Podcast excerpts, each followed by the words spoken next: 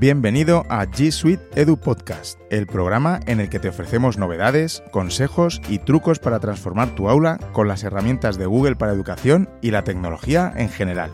Yo soy José David Pérez del podcast Innovación Educativa. Y yo soy David Santos de Píldoras de Educación.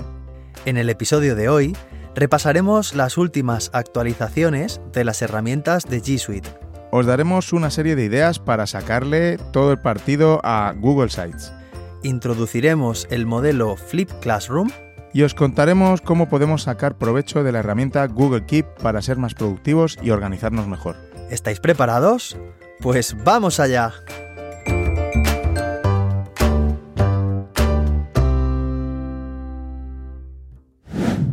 Una buena forma de enriquecer el aprendizaje de tus alumnos es integrar herramientas educativas a tus clases diarias. En iEducando cuentan con un portfolio muy completo de software educativo, desde aplicaciones para crear contenidos a otras para el desarrollo de la competencia lingüística y lectoescritura, realidad virtual, gamificación e incluso para administrar dispositivos móviles.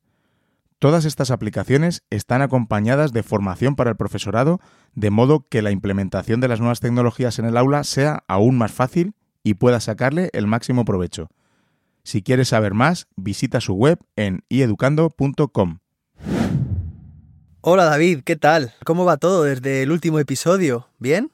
Pues fenomenal. Vamos aquí ya calentando motores en el cole, sobre todo cogiendo carrerilla para, mm, hacer nuevos proyectos con, con los alumnos y fenomenal. Recientemente publiqué el, episodio 33 de Píldoras de Educación junto con Olga, Olga Casanova de, del libro eh, Influencers Educativos y bueno, la verdad es que está teniendo muy buena acogida y, bueno, debéis escucharlo. Y bueno, con, con, Beta Permanente, mi podcast de productividad, ahí seguimos a piñón fijo semana a semana. ¿Tú qué tal, José David? ¿Cómo vas? Pues muy bien, la verdad. Sigo también con el podcast de innovación educativa Estamos ahí con esta historia, la misteriosa historia de, la señorita Cooper, ya sabéis. Vamos por el episodio 4 y bueno... Que engancha, engancha. Sí, ¿no? ya, quieres, ya quieres escuchar el siguiente, a ver qué, cómo sigue la historia. Qué bien, pues sí, sí, la verdad que eh, la gente está diciendo eso, que es algo que terminas un episodio y ya quieres el siguiente con, con esta historia. Y bueno, pues dando un poco las nociones del aprendizaje cooperativo. Así que bueno, al mismo tiempo que, estás disfrutando, te estás divirtiendo, pues al mismo tiempo puedes, puedes estar aprendiendo también. Bueno, David, ¿tú qué tal? Sé que este, has estado hace muy poco en este evento tan, tan mágico, el Jazz Keynote, allí en el cole, Colegio Mirasur. ¿Qué tal? ¿Cómo, ¿Cómo ha ido? Cuéntanos.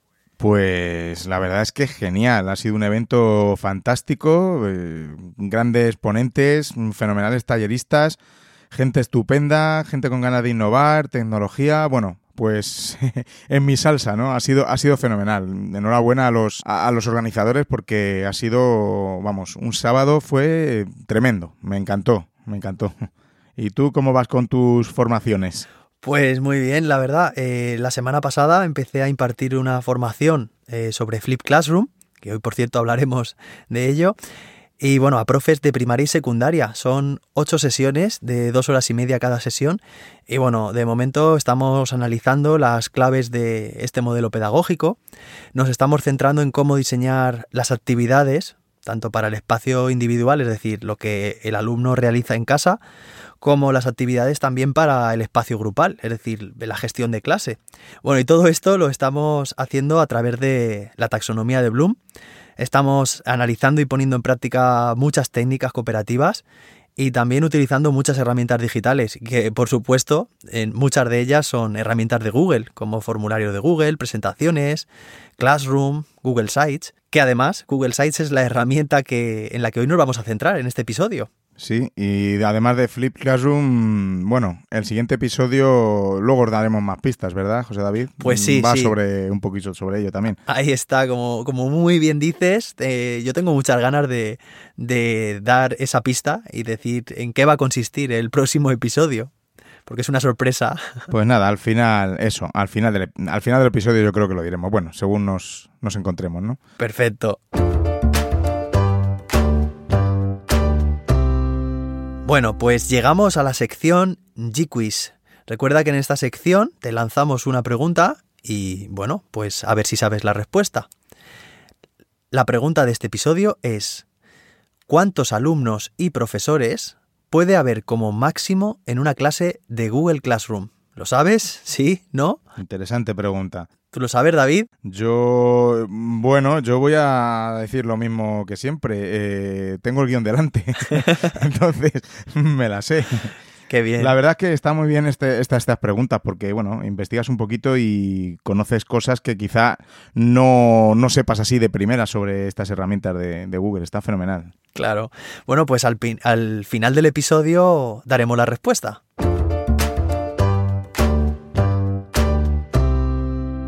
Vamos ahora con la sección de, novedades y empezamos con una eh, para las aplicaciones móviles de Gmail. Google ha ido mejorando bastante en los últimos meses la, aplicación para móviles de, Gmail. La última novedad es que ya podemos usar el modo oscuro tanto en dispositivos Android como en iOS. Esta es una de las características que, últimamente están muy demandadas. A mí particularmente me gusta mucho usar el modo oscuro en todas las aplicaciones en, las que esté disponible. Sobre todo pues, cuando estoy en condiciones de poca visibilidad o para ahorrar batería, por ejemplo. La única pega, si lo podemos decir así, de, esta implementación es que solo estará disponible en dispositivos que puedan tener instalado Android 10. Eh, bueno, y no, y no son muchos. Bueno, un Pixel seguro y, algún otro que reciba la última actualización enseguida. En iPhone sí que estarán disponibles desde el sistema operativo iOS 11 y por supuesto 12 y el último recién estrenado 13. Qué bien, David. Pues bueno, yo creo que los dos, tanto tú como yo, somos fans del modo oscuro. creo que no, nos gusta. Sí. Yo además lo tengo eh, en unas cuantas aplicaciones y también en el coche, en, en, el CarPlay. Y bueno, me encanta, como tú dices, no solo para, bueno, que viene bien para ahorrar eh, energía, ahorrar batería, sino también para, bueno, pues para poder leer mejor, ¿no? Eh, se agradece también una lectura así más, un poco más, más apagada, no con tanto brillo, ¿no? Sí, total, total. Hay que probarlo. Está muy bien. bueno, pues eh, la siguiente novedad que os vamos a presentar tiene que ver con Hangouts Chat para móvil además, tanto en la versión iOS como en Android. La novedad es que ahora va a ser más fácil encontrar a personas y salas en esta app. La lista única de personas, salas y bots ahora está formada por dos pestañas, personas y salas. ¿Qué han hecho? Pues los bots estarán incluidos en la pestaña de personas. Parece ya que los bots ahora mismo se van a empezar a considerar personas. Sí. Sí, y lo que va a, esto va a permitir buscar eh, mejor, más fácilmente eh, los contactos. También se ha eliminado el filtro de la parte superior de estas pestañas para simplificar bueno, pues la navegación por la aplicación. Para buscar personas, bots y salas, eh, puedes utilizar la lupa que aparece en la parte superior de la pantalla o también puedes iniciar una conversación haciendo clic en el botón más, el típico botón más que se encuentra en la esquina inferior derecha. Y bueno, estos cambios estarán disponibles en todas las ediciones de G Suite y vendrán activados de forma predeterminada. Qué bien, José. Hangout Chat es, muy buena y yo creo que, en general no la utilizamos lo suficiente. Que nos acostumbramos a las típicas aplicaciones de mensajería y bueno, pues no conocemos las, las, virtudes, las virtudes de estas, de estas otras alternativas. La siguiente novedad es tanto para los documentos de Google como para las presentaciones. Ahora puedes ajustar el interlineado que, viene por defecto a un valor personalizado inferior a, a 1, a un punto. Este cambio ha sido solicitado sobre todo para cumplir con ciertas políticas que, cumplen con las pautas de, pues de, ciertas marcas. Así podremos ajustar mejor la apariencia de nuestras fuentes, además de ayudarnos a preservar el formato al importar y exportar archivos en, formatos heredados. Pues qué bien, David. Nos viene muy bien contar con, todas estas opciones de formato para darle un diseño mucho más personalizado a, nuestros documentos y presentaciones. Bueno, en Google Cloud Next 2019, eh, que se llevó a cabo en San Francisco durante el mes de abril de este mismo año, se anunció eh, la compatibilidad con el subtitulado instantáneo en Hangouts Meet. Bueno, pues eh, Google continúa con la inversión en esta área, con la incorporación de compatibilidad con subtítulos en la app para Android de Meet. Además, ahora se puede activar el subtitulado instantáneo más fácilmente con solo apretar un botón y nos comentan en el blog que actualmente el subtitulado instantáneo no está todavía disponible para la app de iOS de Meet, pero están trabajando para que pronto esté listo.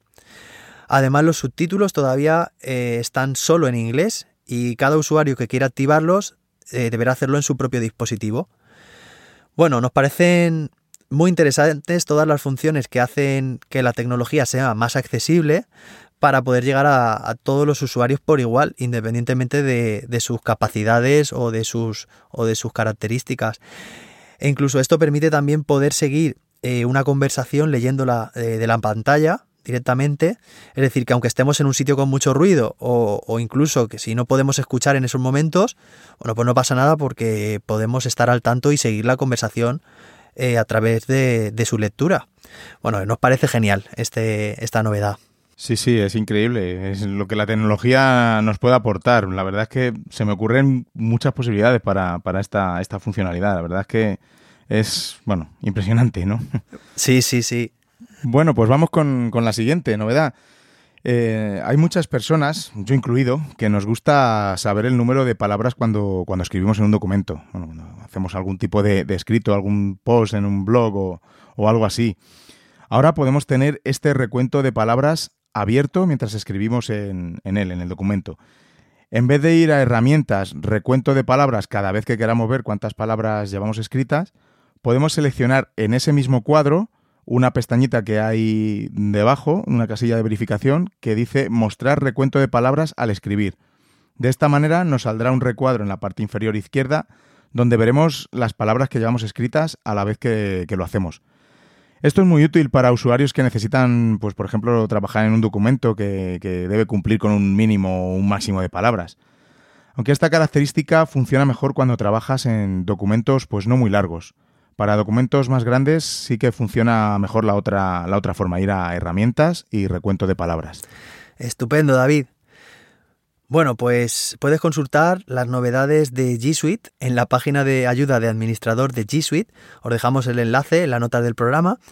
Y bueno, aquí en esta página podrás utilizar un filtro para buscar por producto, es decir, por herramienta. Por ejemplo, si quieres buscar información sobre Google Sites, documentos, Drive. Y bueno, y de esta forma podrás ver las últimas novedades de esta herramienta y además en una tabla verás la información relativa a todas las fechas de lanzamiento de las novedades de todas estas herramientas de Google.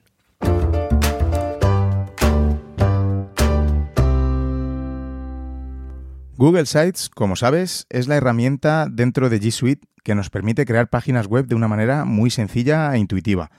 Se nos pueden ocurrir muchas formas de usar Google Sites en educación, en nuestras clases, en los centros, con los alumnos, con las familias. Las posibilidades son, bueno, infinitas. Hoy os vamos a dar algunas ideas y algunos ejemplos de uso de, Google Sites. Donde verdaderamente tiene su potencial, sobre todo si pensamos en, la transformación de, nuestro aula, es cuando pensamos en actividades en las que nuestros alumnos tengan que crear, ser ellos los protagonistas y dejar que se expresen y, creen, por supuesto con, con nuestra guía. Pero también es muy útil tener un site para distintos propósitos y funciones. En el episodio de hoy te contamos algunos que, se nos han ocurrido, pero seguro que hay muchos más que, pues eso, que no se nos han ocurrido o, que no caben en el, en el, episodio. Por ello, bueno, pues estaremos más que encantados de, oír cómo usas Google Sites. Cuéntanoslo y bueno, pues lo compartiremos con, los oyentes en el siguiente episodio. Claro que sí. Y bueno, precisamente el sitio web de este podcast, de G Suite Edu Podcast, lo hemos montado íntegramente en un Google Site. Eh, echarle un vistazo a gsuitedupodcast.com y veréis cómo lo hemos estructurado. Una página principal a modo de blog que contiene eh, enlaces a todos los episodios publicados y evidentemente una página por cada episodio. Luego también tenemos otra página para eh, que te puedas apuntar a la newsletter, que si no te has apuntado todavía, pues no sé a qué estás esperando. Y finalmente tenemos también una página de contacto con nuestros perfiles sociales. Y bueno, como ha dicho David, las posibilidades a la hora de usar Google Sites son prácticamente infinitas. Una de las formas más habituales de utilizar esta herramienta es como una plataforma de presentación de un proyecto. Dicho con otras palabras, nos puede servir como la guía de nuestro ABP, de nuestro aprendizaje basado en proyectos, la, que, la guía que vamos a utilizar para presentarle el proyecto a nuestros alumnos. Por ejemplo, en mi cole estamos eh, llevando a cabo los profes de quinto de primaria un proyecto de sociales que está relacionado con el universo. Así que hemos creado un Google Site para presentar a nuestros alumnos este proyecto y bueno, pues hemos creado en él varias páginas con distintos materiales y distintas tareas eh, que incluye el proyecto. Algo que convierte a Google Sites en una herramienta muy potente y muy versátil es que puedes incluir en ella de forma muy sencilla eh, contenidos muy variados. Puedes añadir vídeos de YouTube, nosotros, por ejemplo, incrustamos como vídeo motivacional el tráiler de, la película de Marte, la, de, la que protagoniza Matt Damon. Puedes incluir tanto contenido estático como texto con diferentes formatos y tipos, imágenes, PDFs y también puedes, eh, también puedes incluir contenido dinámico e interactivo como formularios de Google, presentaciones, hojas de cálculo, mapas. Bueno, en definitiva, que puedes añadir casi todo lo que te venga a la cabeza de forma muy sencilla. Así que, bueno, Google Sites es ideal para informar a nuestros alumnos sobre cómo desarrollar un proyecto en clase, es decir, para servir de guía, lo que estamos diciendo, y además también ofrecer los recursos que necesiten eh, nuestros alumnos para, para su consecución.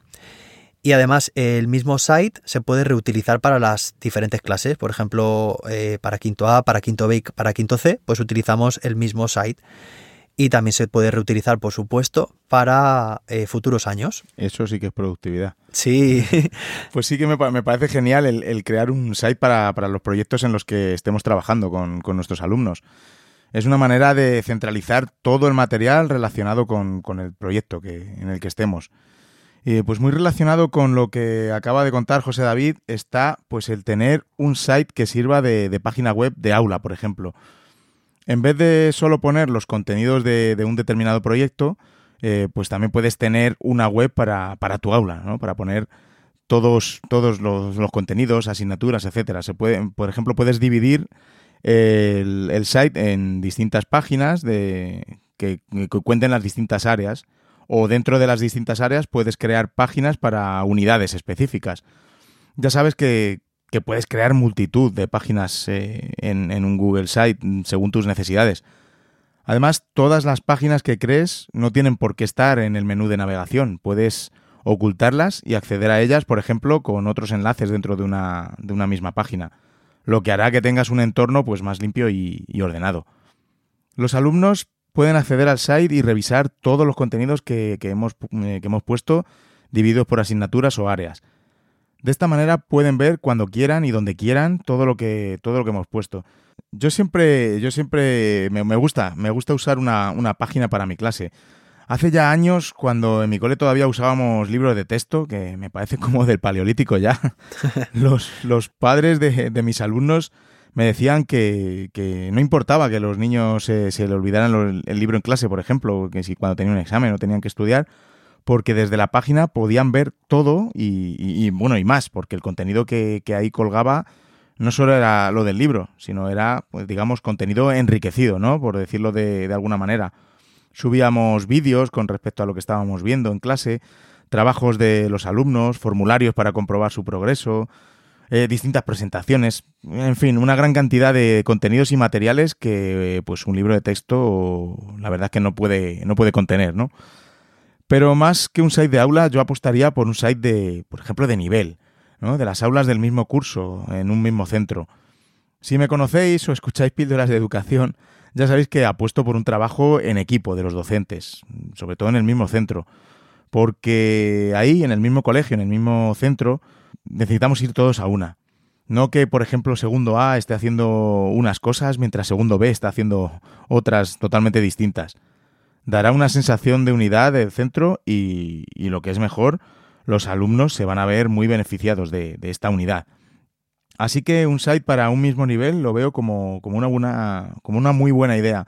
Además de poder repartir el trabajo entre, entre los profes de las distintas aulas, hablando de, productividad, no, tienes por qué hacerlo tú todo solo, ¿no? Con esta misma idea se puede crear un site para pues, un equipo de docente en concreto o incluso para, para una etapa entera.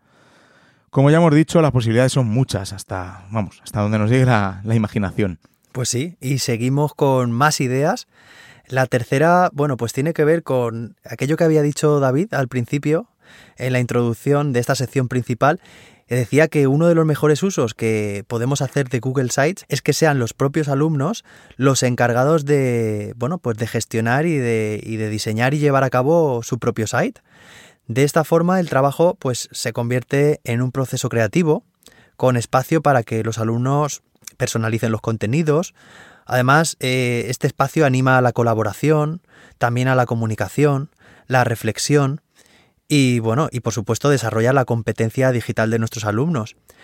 Así que bueno, lo puedes utilizar como diario de clase, como apuntes colaborativos por grupos, puedes establecer responsables y roles, por ejemplo, pueden ser eh, el gestor de contenidos, puede ser uno de ellos, otro puede ser el maquetador, otro puede ser el redactor, otro el revisor, bueno, los que se te ocurran. Puedes definir también un espacio para la reflexión, ¿vale? Lo puedes estructurar en forma de portfolio, en el que los alumnos, de forma individual o por grupos, eso tú lo, decides, pues vayan recogiendo las evidencias de su aprendizaje y vayan plasmando todas sus impresiones. De esta forma, pues van haciendo un seguimiento de, todo su proceso de aprendizaje. Bueno, esto les va a permitir ser más conscientes de, de, su propio aprendizaje, como estamos diciendo, y desarrollar la metacognición. También puedes usarlo como formato del producto final de una BP, relacionado con la primera de las ideas que hemos dicho, pero en este caso son los alumnos los que lo realizan. Hay un proyecto que hago cada año, desde hace ya pues siete cursos, eh, que es el de la vuelta al mundo en 24 días. Y bueno, los alumnos por grupos deben planificar un viaje por todo el mundo, reservando alojamientos, medios de transporte, van eligiendo las visitas que van a ir realizando en cada una de las ciudades. Y bueno, los alumnos tienen un presupuesto eh, que deben gestionar correctamente. Y, bueno, decir que en este proyecto intervienen las áreas de matemáticas, sociales, eh, naturales y plástica. Bueno, la verdad que es un proyecto alucinante y muy exigente para los alumnos, pero a la vez muy gratificante para ellos y para nosotros también, para los profes, eh, porque contamos, bueno, luego muchas anécdotas que van sucediendo, divertidas a lo largo del proyecto. Y bueno, si queréis saber más, pues no tenéis más que, que decírnoslo y podemos hablar tranquilamente de este proyecto en un episodio futuro. Y bueno, uno de los productos finales de este proyecto, el de la vuelta al mundo en 24 días, es la elaboración de un diario de viaje y este diario precisamente lo llevan a cabo en Google Sites.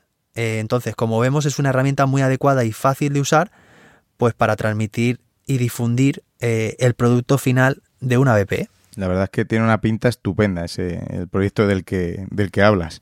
Hmm. Y, bueno, me parece siempre genial, como ya hemos dicho a lo largo del episodio, el, involucrar a, a, los alumnos mm, para lo que sea. Es que, bueno, en realidad es que ellos son ¿no? los protagonistas de, todo esto. Pues sí. Luego, en el, en el manejo de Google Sites, pues no sé si, si, nos condiciona un poco la edad de, de los niños. No sé qué te parece a ti, José David. Quizá a partir de cuarto de primaria.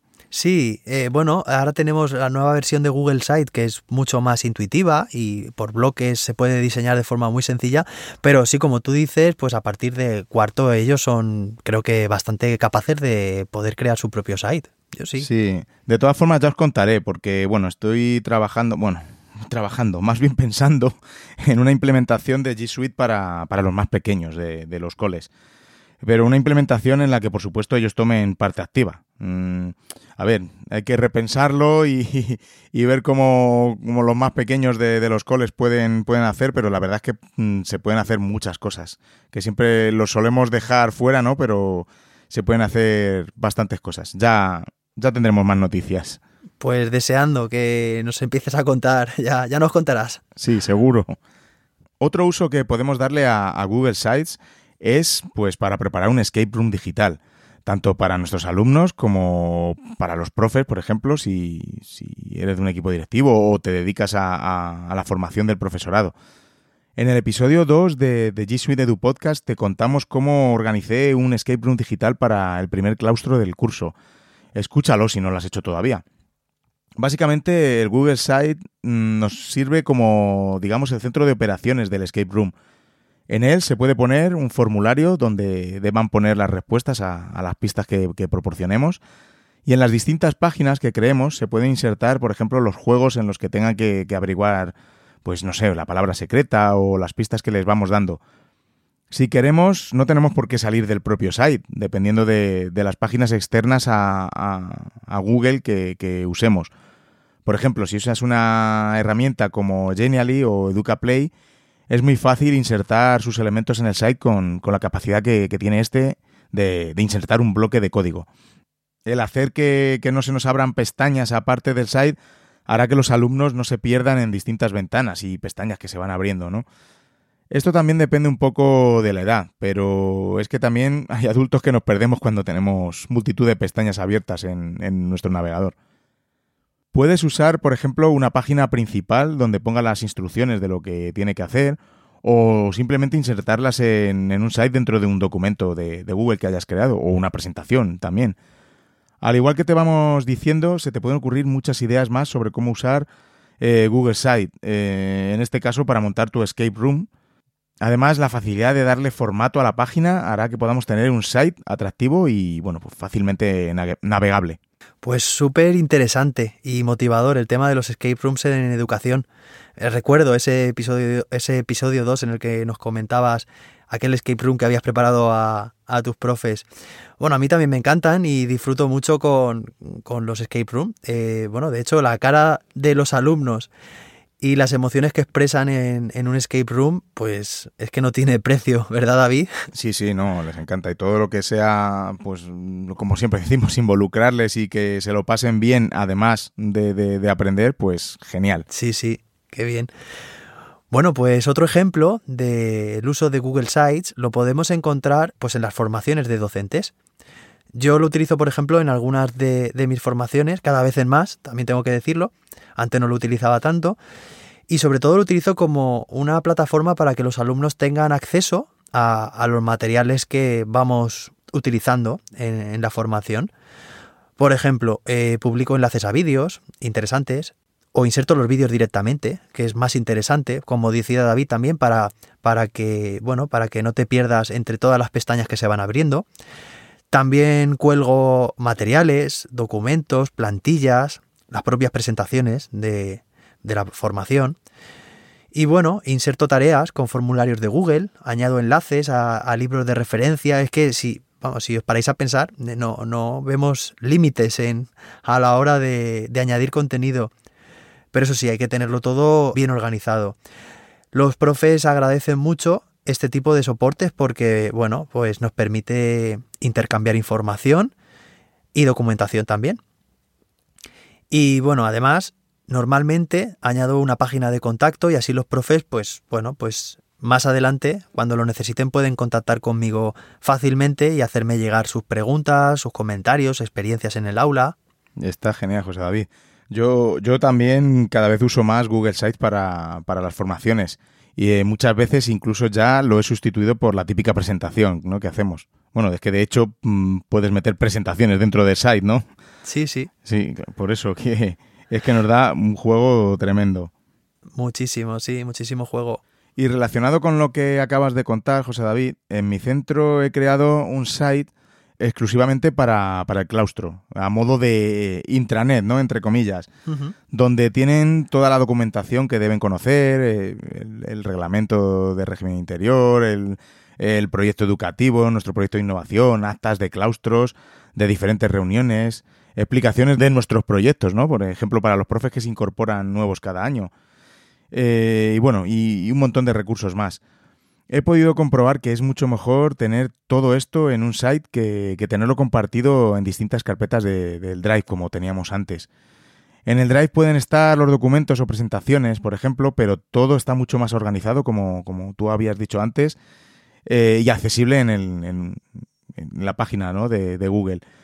Además, a esta página solo se puede acceder con una cuenta de, nuestra organización, de nuestro cole, que bueno, pues es una función que nos puede ser muy útil para otras cosas que se nos, que se nos puedan ocurrir. Pues eh, una gran idea, David, porque la verdad que, bueno, en mi centro no es el caso porque eh, la plantilla de profes pues es bastante estable, pero sí que conozco otros coles que, bueno, me están llegando a mis oídos que los profes que entran nuevos pues van muy perdidos, además hay pues muchos profes que, que entran cada año y yo creo que es una forma eh, muy potente pues de fomentar este, este proyecto educativo y, que los profes, aunque sean nuevos, sepan dónde encontrar la información y bueno, y encuentren todos los documentos que sean relevantes eh, en un mismo sitio. Sí, y hablando de productividad, si podemos evitar reuniones innecesarias y no perder nuestro tiempo, mucho mejor.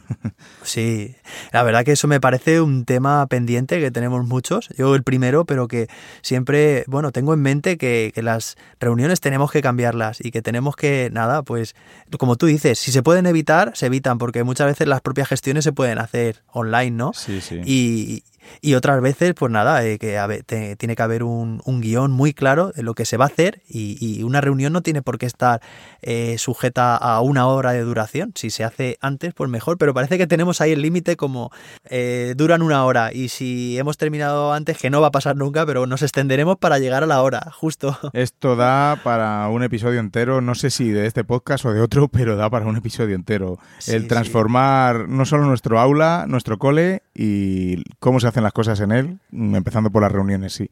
Sí, pues tenemos ahí muchos temas pendientes y, y, además muy relacionados con la productividad. Sí, sí, sí, sí.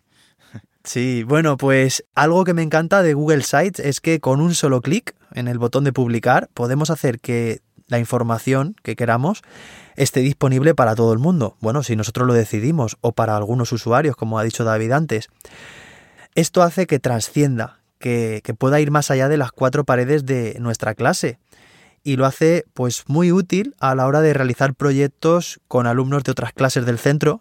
También, como había dicho eh, David, un Google Site para, para los alumnos de un mismo nivel, por ejemplo, pero también para alumnos de diferente nivel, hacer proyectos internivel e incluso, ¿por qué no? Pues alumnos de otros centros, proyectos intercentros. Entonces, bueno, esto abre las ventanas y las puertas de, de tu cole o de tu instituto de par en par y, y, te lanza directamente a colaborar con otros profes en un proyecto común. La verdad que es algo muy, muy motivador para, para todos poder colaborar con, con otros profes, con otros alumnos. Y bueno, un ejemplo habitual de este tipo de proyectos son los, los ya conocidos programas de Erasmus Plus, que seguramente pues conozcáis. Pero este no es el único ejemplo. De hecho, pues hoy en día, gracias a, este fantástico claustro virtual, eh, del que contamos pues, en las redes sociales, puedes ponerte en contacto a través de, cualquier profesor prácticamente con los que seguro que comparten muchos intereses, con los que, bueno, pues puedes dar forma, ¿por qué no?, a proyectos muy interesantes. Y bueno, Google Site puede ser la herramienta perfecta para que, bueno, pues para contener la información y todos los materiales que necesitéis para ese proyecto y organizarlos como vosotros queráis. Sí, está fenomenal, José David. Bueno, pues la, última idea que te traemos hoy es el uso de Google Sites para la comunicación con, las familias.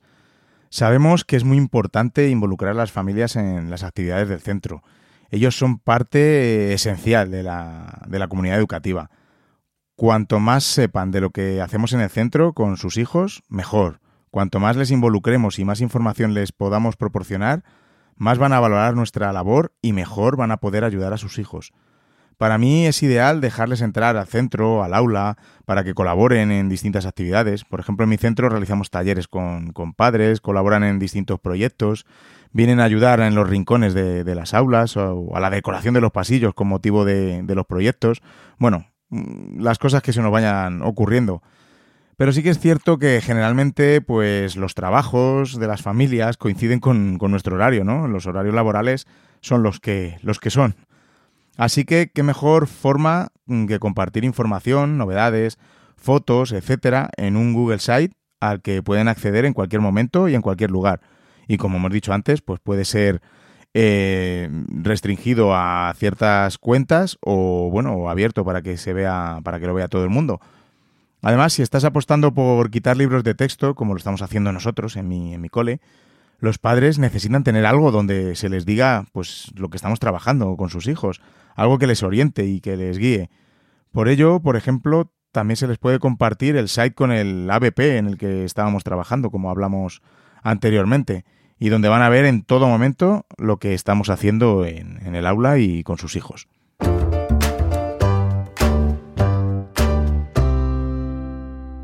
Bueno, pues en la sección de hoy, en la sección de metodología, vamos a hablar sobre el modelo Flip Classroom. Vamos a hacer una, pequeña introducción. Como hemos comentado al principio del episodio, bueno, pues estoy, impartiendo una formación sobre Flip Classroom para, para profes de primaria y secundaria.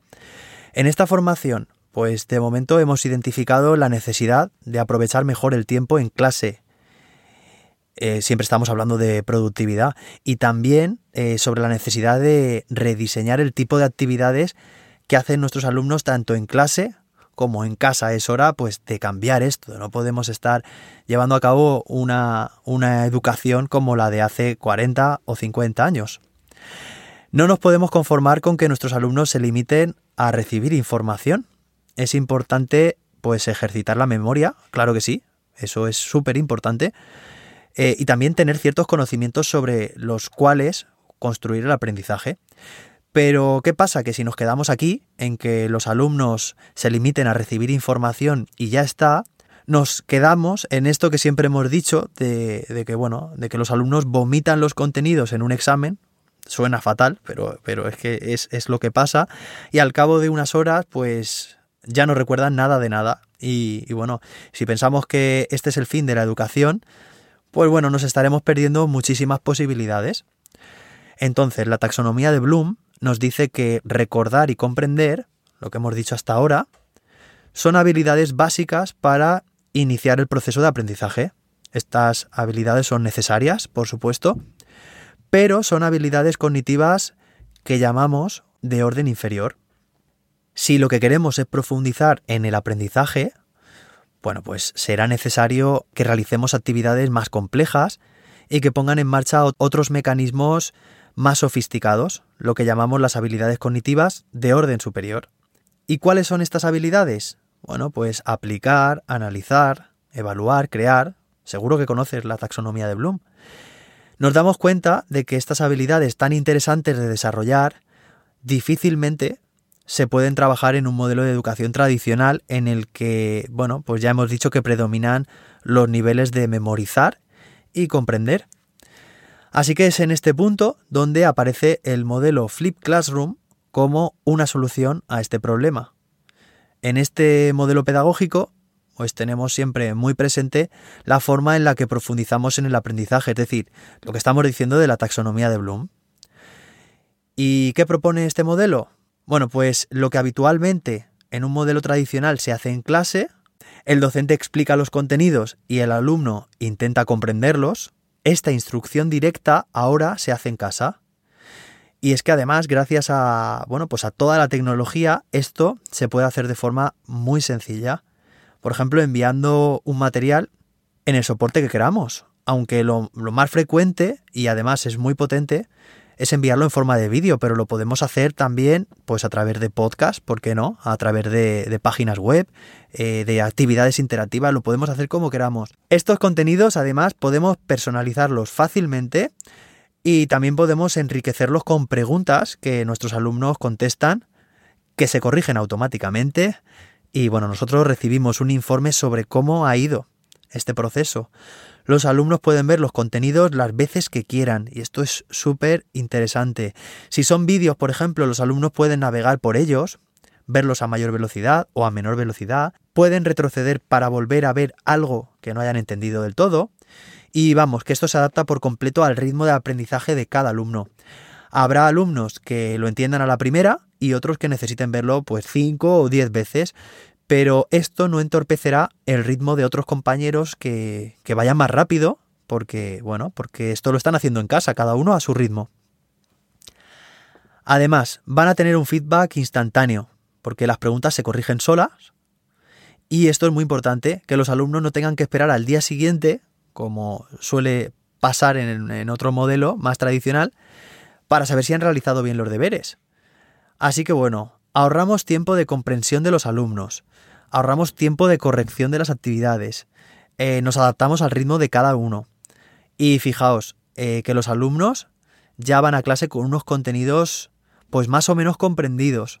Nos ahorraremos explicaciones, esas explicaciones interminables, porque nos encanta, nos gusta mucho escucharnos y, hablar y, dar ejemplos.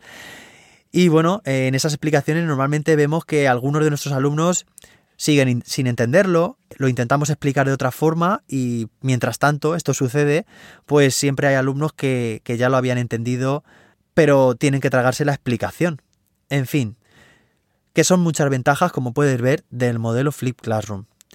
Y entonces, la pregunta del millón. Si hay bastante parte del trabajo que se hace en casa, entonces, ¿qué se hace eh, eh, en clase? ¿Para qué van los alumnos a clase? Os preguntaréis. Bueno, pues evidentemente eh, tendremos que resolver dudas, cuestiones que no hayan quedado pues del todo claras con, con los vídeos o los contenidos que estén trabajando y las actividades que hagan en casa. Pero bueno, vamos a tener mucho más tiempo para otras cosas. ¿Para qué? Pues por ejemplo para llevar a cabo actividades que, pongan en marcha lo que estábamos diciendo, mecanismos cognitivos de orden superior. Todas aquellas actividades que, permitan a nuestros alumnos profundizar en el aprendizaje. ¿Qué podemos hacer aquí? Bueno, pues podemos aplicar técnicas cooperativas como 1, 2, 4, folio giratorio, lápices al centro, lectura compartida. Y es aquí, en el espacio grupal, es decir, en clase, donde tenemos el mayor desafío, que nuestros alumnos realicen actividades de aplicación de lo comprendido, pero también de análisis, de evaluación, de creación. Estas actividades no son fáciles de hacer, son más complejas que las actividades, bueno, en las que se limitan a, comprender. Pero vamos a aprovechar las relaciones entre los compañeros, este aprendizaje cooperativo, y también, por supuesto, que estamos nosotros en clase con ellos para favorecer la consecución de estas tareas, para, guiarles y ayudarles o apoyarles en su proceso. Bueno, pues espero que, os resulte interesante la propuesta de este modelo, el Flip Classroom. Imagino que muchos de vosotros ya lo conocéis e incluso lo llevaréis a cabo con vuestros alumnos. Escribidnos si tenéis alguna duda o si queréis compartir alguna experiencia en clase sobre este modelo. Y por cierto, en el próximo episodio, como ya hemos dicho antes, pues tendremos una gran sorpresa relacionada con este tema, con el Flip Classroom. Pero creo que vamos a tener que esperar un poco más para desvelar esta sorpresa, así que ahora mismo lo sabrás.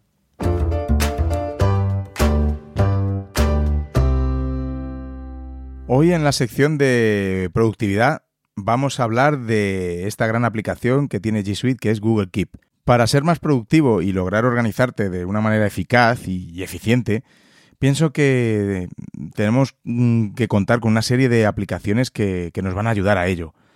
En el episodio 6 de, mi podcast de productividad beta permanente hablo de notas digitales, pues creo que, una de esas aplicaciones esenciales que hay que tener es una de notas. Dentro del entorno G Suite contamos con una potente herramienta que va a hacer que podamos organizar nuestras notas de una manera brillante. Esta aplicación no es otra que Google Keep.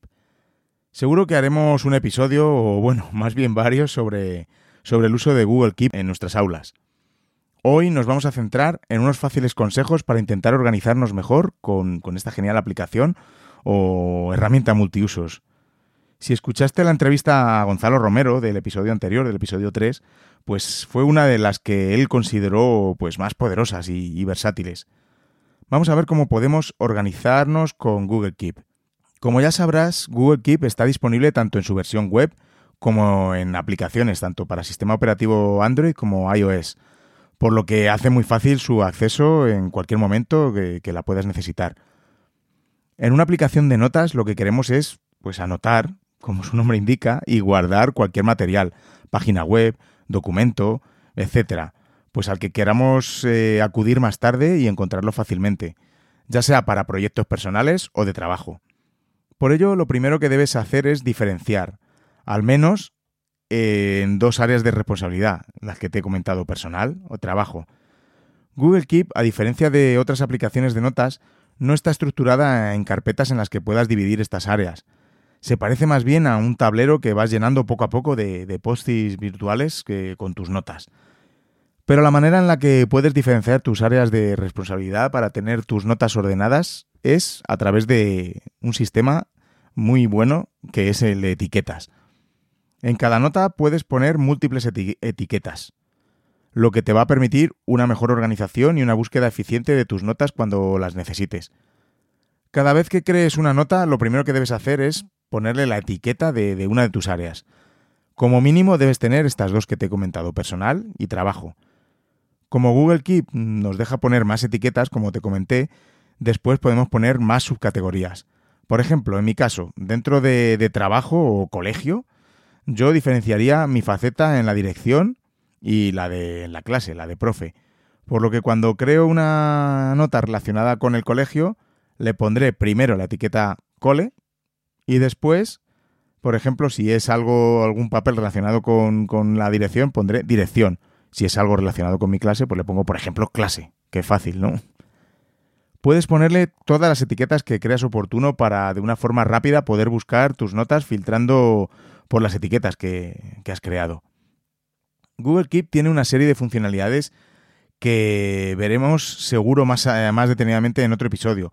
Pero bueno, te resumo de una manera breve las principales para que veas las opciones que, podemos tener en, en esta genial herramienta. Por ejemplo, puedes establecer recordatorios en cada nota. Así también podrás usar Keep como, por ejemplo, aplicación de tareas. Aunque bueno, yo aconsejo tener separadas la aplicación de tareas con, de la de notas, pero bueno, es una funcionalidad que, está muy bien y que debes saber que está ahí. Además, puedes escoger que te recuerde algo basado en la, localización. Por ejemplo, que te avise cuando llegues al colegio de, y te salta una nota en concreto. Está, la verdad, muy chulo para Google Keep en tu móvil. Puedes también usar Keep cuando estás trabajando en un documento de Google. A la derecha, cuando estás en un documento, puedes abrir una pequeña columna con tus notas de Google Keep como referencia e incluso puedes exportarlas muy fácilmente al documento. Una función que me encanta es la capacidad de Google Keep de buscar palabras dentro de, por ejemplo, una imagen que hayas guardado en él. Y no solo eso, puedes extraer el texto y hacerlo editable dentro de, la misma imagen. Es increíble, la verdad. Por supuesto, como todo el entorno G Suite, puedes tener notas compartidas con otros usuarios. Muy útil cuando estás trabajando con compañeros en los mismos proyectos. Una característica que te hará ser muy productivo es la capacidad de tomar notas por voz. Esto lo puedes hacer dentro de la aplicación dictando la nota, que por cierto funciona de fábula, pero también podrás hacerlo si lo configuras correctamente en el asistente de voz de Google en tu dispositivo móvil. Le puedes decir, por ejemplo, OK Google, crear una nota y, te la crearás, sin necesidad de abrir primero la aplicación. Espero no haber invocado muchos dispositivos Google al haber dicho la palabra. Esperemos. También puedes guardar páginas web de una manera muy sencilla, tanto desde el navegador Chrome como desde tu dispositivo móvil, creando así pues, tus propios marcadores o favoritos en las notas. En tus dispositivos táctiles, pues eso, móviles, tabletas, puedes crear dibujos y notas manuscritas. Y para que tengas tus notas ordenadas y organizadas de una manera más visual, puedes crear un código de color. Esto te ayudará a tener un filtro más para tus notas, pues aparte de las etiquetas que te comenté. Por ejemplo, todas las notas relacionadas con los proyectos del aula las puedes poner de un color determinado. Así, de un simple vistazo, puedes encontrarlas y tenerlas a mano. Y sí, también puedes usar el modo oscuro en Google Keep. Fenomenal. Google Keep es una aplicación extraordinaria que nos va a ayudar a ser muy productivos y, más organizados, tanto en temas de nuestro trabajo como para temas personales. Además hay muchas actividades que podemos realizar con Keep en nuestras aulas, pero eso sí que, como he dicho, lo dejamos para, para otro episodio en la sección principal, como debe ser. Recuerda que todavía te puedes apuntar al evento que organiza GEG Spain en Canarias, se trata de un encuentro organizado por la propia comunidad de educadores GEC Spain, la comunidad local de educadores G Suite Canarias y el Colegio Pureza de María Santa Cruz. Las jornadas cuentan con el apoyo oficial de Google for Education y sus principales partners nacionales. Echa un vistazo al elenco de ponentes y talleristas porque la verdad es que es una pasada. Gracias a la labor de GEG Spain, por organizar estos fantásticos eventos.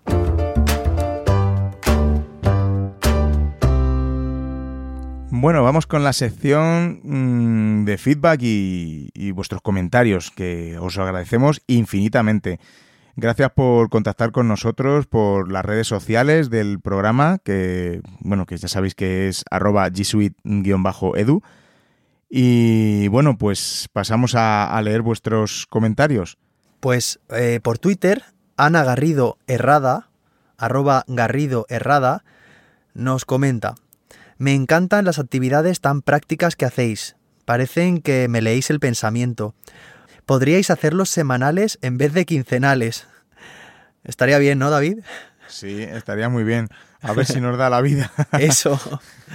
A mí me gustaría que explicarais cómo usar los Google Sites colaborativamente y herramientas colaborativas digitales. Pues qué bien que ya lo tenemos en este episodio, ya lo hemos hecho en este episodio. Tomamos nota, de hecho, Sí, y, y así ha sido. sí, sí, sí.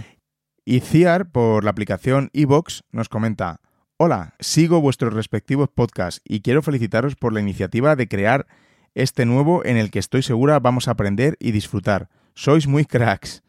La entrevista de hoy ha sido amena y divertida. Me ha gustado que haya incidido en el tema de la seguridad de los datos, que es un tema que preocupa a los centros y a las familias. Muchas gracias por vuestro trabajo y dedicación y ánimo.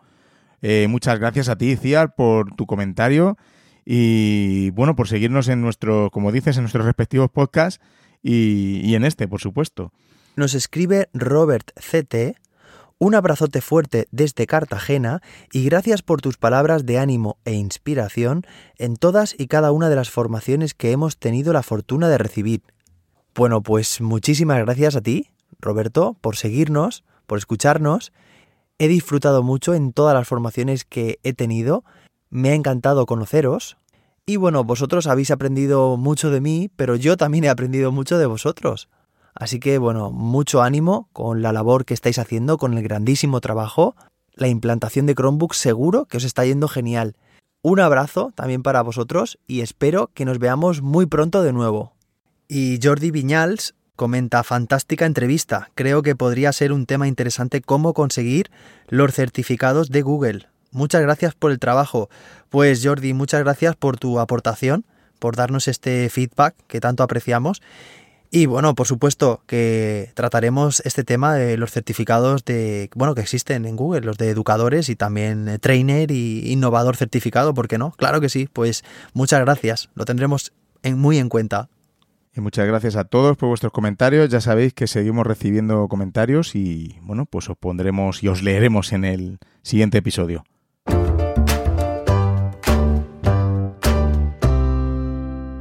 Bueno, pues llegamos casi al final del programa y es momento de retomar aquella pregunta del G-Quiz del episodio de hoy.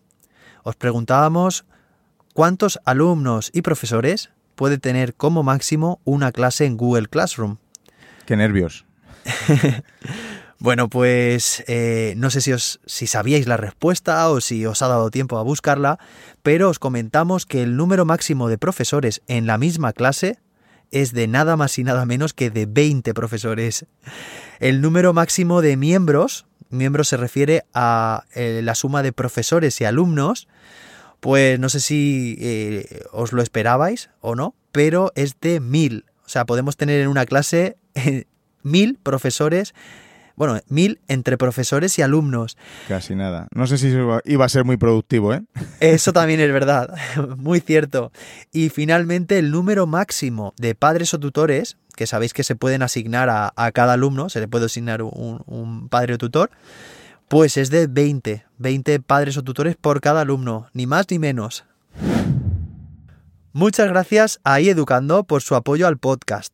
Cuando vas a desplegar un proyecto de tecnología alrededor de las herramientas de G Suite en un centro educativo, es muy importante contar con la experiencia de profesionales que saben sobre el tema y van a poder ayudarte tanto en los aspectos técnicos como en la formación, aspectos metodológicos y la implantación de dispositivos.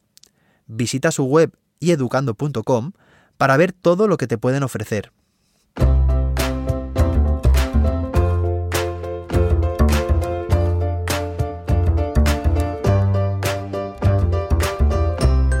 Pues hemos llegado al final de un episodio más, José David.